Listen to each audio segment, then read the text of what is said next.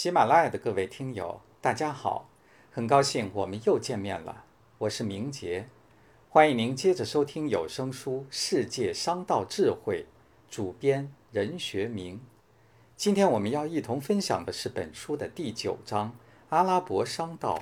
把握原始经营模式的商业钓钩》第二节：沿袭传统官商一体。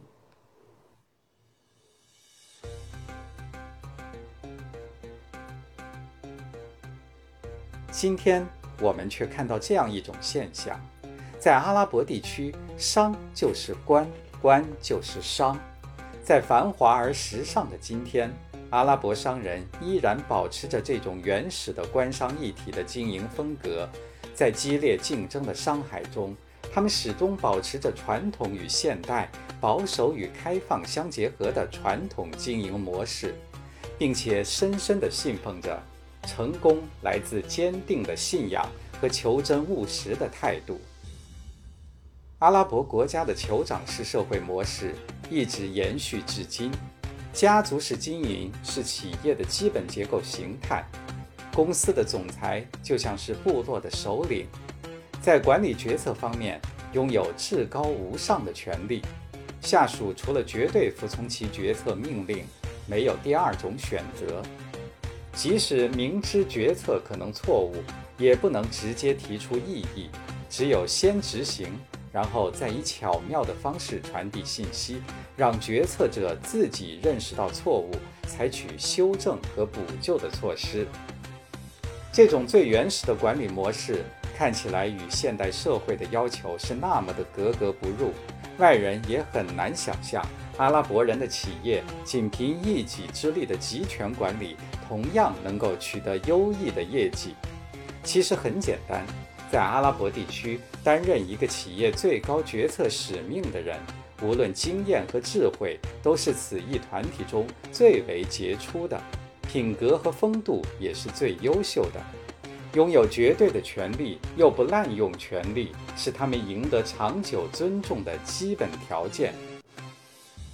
随着石油美元的大规模涌入，阿拉伯地区的开明君主日益关怀百姓的社会福利条件，但另一方面，王室成员也纷纷涉足商界，幕后导演，坐收渔利。近年来，这些商业机密被那些深知阿拉伯商界底细的西方商人频频公开，舆论界也大肆鼓噪，但却始终没能构成对阿拉伯商界的冲击和威胁。阿拉伯王室也并未因此而损伤元气。王室的政治影响是阿拉伯商业体系的重要因素，但是这种古老的官商一体的管理模式中，还有一些更让人匪夷所思的内幕。近十多年来，王室成员直接经商更是逐渐形成风气。他们有的依靠投资而盈利。有的则干脆为阿拉伯商人和西方公司争取合同，抽取佣金和回扣。与此同时，成功的阿拉伯商业家族大多与王室政府存在着千丝万缕的联系。官商与半官商是阿拉伯商界的独特现象。王室成员直接参与商业行为，在阿拉伯是非常普遍的现象。在商业行为中，明目张胆地贿赂政府官员，当然是受人非议的，但在阿拉伯绝没有到千夫所指的地步。至于私下里的某种交易，心知肚明者也大都坦然视之。对于商人来说，一旦失去了王室和政府的信任，或者与权力人物发生不可调和的矛盾，无论这个商业家族多有实力，都必将陷入败局。阿拉伯最负盛名的富商卡索吉，在阿拉伯商界乃至世界商业界都称得上是一个特例。他本人的出身非常普通，既非王室成员，也从未在政府中任职。但在述及自己的成功之道时，他总是非常坦率地诉说自己与本国政府之间的亲密合作关系。他是以一个拥有特殊背景的平民商人形象出现于商业舞台的。这一平民身份使他能够开拓一条不受官方干扰又能发挥同样效应的门路。通过他这个中间人，权力阶层和金钱势力不必直接冒险接触，却能有效地达成交易。西方大公司赢得巨额订单，王室获得合理回扣，卡索吉则酌情抽取佣金。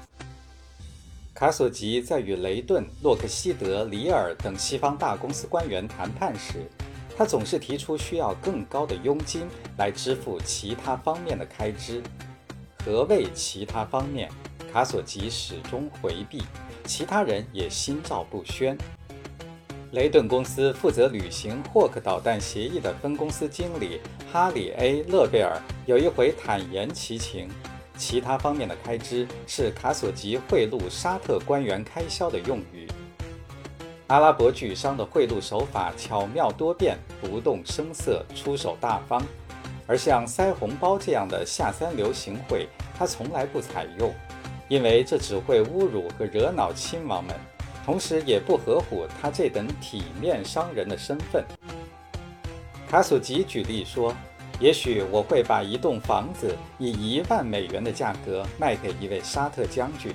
然后我立刻会以五万美元的价钱把它租回来，租期十年，租金在合同签署时一次付清。有的巨商是为某位亲王装饰安置了在瑞士的那所俯瞰日内瓦湖的别墅，或者是他悄悄地为某位亲王盖了一座行宫等等。行贿就像在圣诞晚宴上相互换酒以示敬意一样，这种作为是阿拉伯商人表示敬意的独特方式。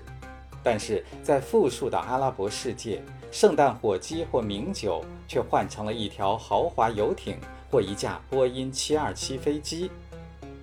入乡随俗，到什么山唱什么歌，这是人类适应环境必备的能力。对生意人来说，没什么比赚钱更重要的了。阿拉伯地区凭借石油资源的巨大优势，经济发展迅速上升，社会福利条件的形势大好，使普通平民对政治总是保持非常信任和乐观的态度。再加之历史沿袭而来的价值观念，使他们对国家政治和政治权力人物顶礼膜拜。根本不在意商人和政府的合作会损害自己的利益，对外界之人认为一切不合情理的现象也能坦然承受。在此背景下，与阿拉伯商人的合作绝不能放弃最大的资源优势不用，倚重当地政府与之建立亲密的合作关系，将保证自己无往而不利。反之，就会捉襟见肘，举步艰难了。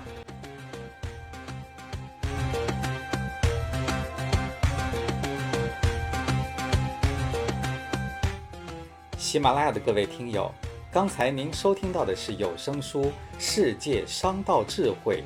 第十章《阿拉伯商道：把握原始经营模式的商业钓钩》，主编任学明，播讲。明杰，感谢您的陪伴，我们下期再见。